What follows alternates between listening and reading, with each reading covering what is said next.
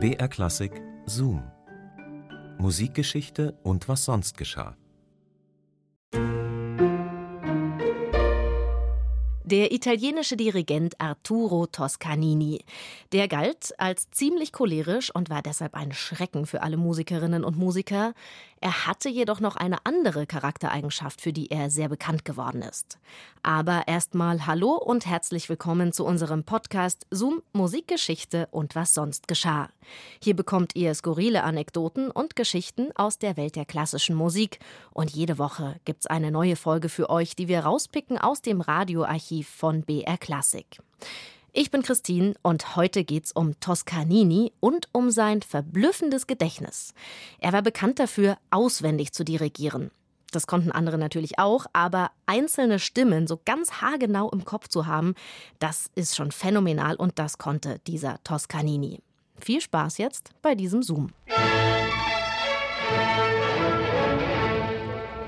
Es gibt keinen anschaulicheren Ausdruck für Macht als die Tätigkeit des Dirigenten hat der Literaturnobelpreisträger Elias Canetti einmal so treffend geschrieben. Toscanini, der Tyrann.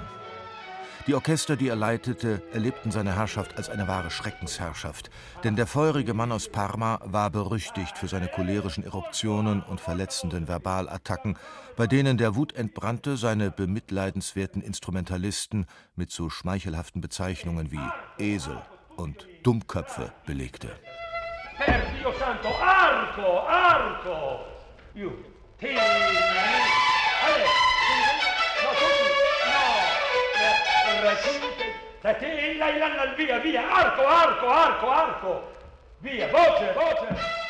Autorität, die nicht mehr ist als eine aufgeplusterte Geste, ein aggressives So tun als ob, hat nur eine begrenzte Haltbarkeit. Wenn Musik entstehen soll, genügt Macht allein nicht. Und so war das Phänomen Toscanini auf weitaus mehr gegründet als nur auf einen aufbrausenden Charakter.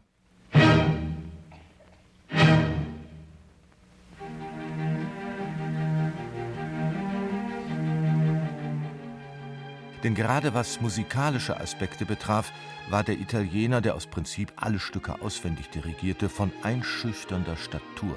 Seinem untrügerischen Gehör entging nicht die minimalste Unsauberkeit. Toscanini, der unfehlbare Halbgott, erkenne sofort, so jedenfalls kolportierten seine Zeitgenossen mit leichter Ironie, welcher der acht Kontrabässe F statt Fis gespielt habe. Die Legende Toscanini war jedoch aus mehreren Begabungen gestrickt, so auch aus dieser, einem phänomenalen Gedächtnis.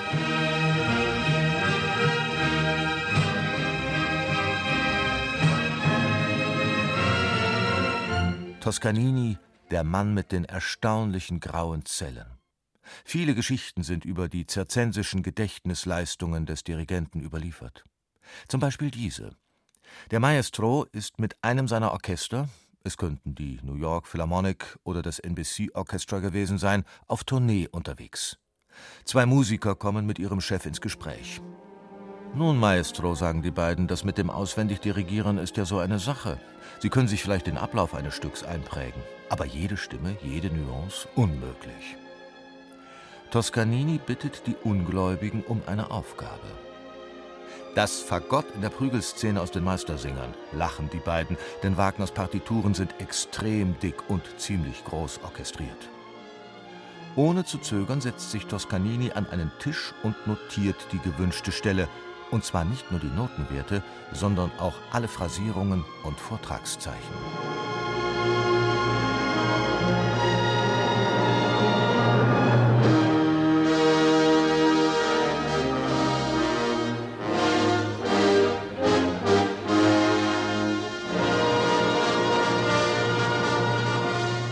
Eine weitere Anekdote. Im Jahr 1930 wird der weltberühmte Toscanini als erster nicht-deutscher Dirigent nach Bayreuth eingeladen. Während der ersten Proben im Festspielhaus unterbricht der Maestro, der zur Erinnerung wie üblich auswendig dirigiert, und weist die Orchestermusiker auf Fehler, falsche Noten hin. Die Musiker protestieren, sie hätten doch genau das gespielt, was in ihren Stimmen stände. Toscanini lässt sich nicht beirren und verlangt nach der Originalpartitur. Und er hat recht. Während des sogenannten Kopierens, des Übertragens der Partitur in die einzelnen Stimmen, hatten sich Ungenauigkeiten eingeschlichen, die vor ihm noch keinem anderen Maestro aufgefallen waren. Arturo Toscaninis verblüffendes Erinnerungsvermögen beruhte auf der Gabe eines untrügerischen fotografischen Gedächtnisses, mit dem er in der beneidenswerten Lage war, sich Notentexte bildhaft einzuprägen und quasi unauslöschlich abzuspeichern. Bis ins hohe Alter konnte sich der Dirigent auf dieses Gottesgeschenk verlassen, das eines der wesentlichen Ecksteine einer einzigartigen, Jahrzehnte andauernden Karriere war. Doch dann am 4. April 1954 geschieht das Unvorstellbare. Während einer Fernsehübertragung und Toscanini-Konzerte sind in den USA mediale Großereignisse mit einem Millionenpublikum, hat der legendäre Maestro einen totalen Blackout. Er gerät ins Stocken, weiß nicht mehr weiter. Panik macht sich im Orchester breit, die Musik zerfällt, die verzweifelten Fernsehmacher legen eine Platte auf. Tränenüberströmt flüchtet sich der greise Toscanini in seine Garderobe.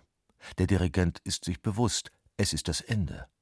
Denn bis zu diesem Moment ist sein Gedächtnis ein essentielles Machtmittel gewesen, und der Verlust dieses Machtmittels bedeutet den Verlust jeglicher Autorität. Zwar ist der König nicht tot, aber er ist gestürzt und hat dabei alle seine Insignien verloren. Nach jenem 4. April 1954 jedenfalls, wird Arturo Toscanini nie mehr vor ein Orchester treten.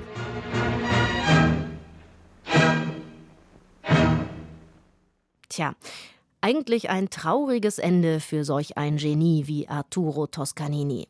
Das war ein Zoom von Markus Vanhöfer. Zoom, Musikgeschichte und was sonst geschah, gibt's immer samstags neu in der ARD Audiothek und überall, wo es Podcasts gibt. Und wenn ihr uns abonniert, dann seid ihr hier immer auf dem Laufenden. Nächste Woche wird's dann ein bisschen gruselig hier. Es geht um Pathologie. Genauer gesagt geht's um den Schädel von Gaetano Donizetti. Gaetano Donizetti starb am 8. April 1848 im Alter von 50 Jahren. Seine Beerdigung glich einem Volksfest mit drei Musikkapellen, Hunderten von Fackelträgern und strammen Gardisten, die mit ihren Musketen einen Ehrensalut in den italienischen Himmel feuerten. Was die Trauergemeinde nicht wusste: Im Sarg lag eine kopflose Leiche. Wir hören uns dann nächstes Mal wieder. Bis dahin macht's gut, eure Christine. Hallo, ich bin Anne Schönholz und ich bin Geigerin beim Sinfonieorchester des Bayerischen Rundfunks. In meinem Podcast Schönholz nehme ich euch mit hinter die Kulissen des BRSO und zeige unser Orchesterleben von allen Seiten. Ihr seid hautnah dabei, wenn unser Konzertmeister extrem an Lampenfieber leidet. Von jedem Konzert, ich dachte, ich bringe mich jetzt um. Ich will nicht raus. Ihr erfahrt, was bei unseren Solistinnen und Solisten wie Anne-Sophie Mutter Backstage so los ist. Im Prinzip sind meine Hunde immer Backstage dabei. So ein paar Haare in der Stradivari drin, das ist das Geheimnis des Klanges. Und auch unser zukünftiger Chefdirigent Sir Simon Rattle steht mir per Telefon in jeder Podcast-Folge zur Seite. Hallo Sir Simon, hier ist Anne. Anna, hi. Have you got a question? Schönholz, der Orchester-Podcast des BRSO. Jeden Dienstag in der ARD-Audiothek und überall sonst, wo es Podcasts gibt.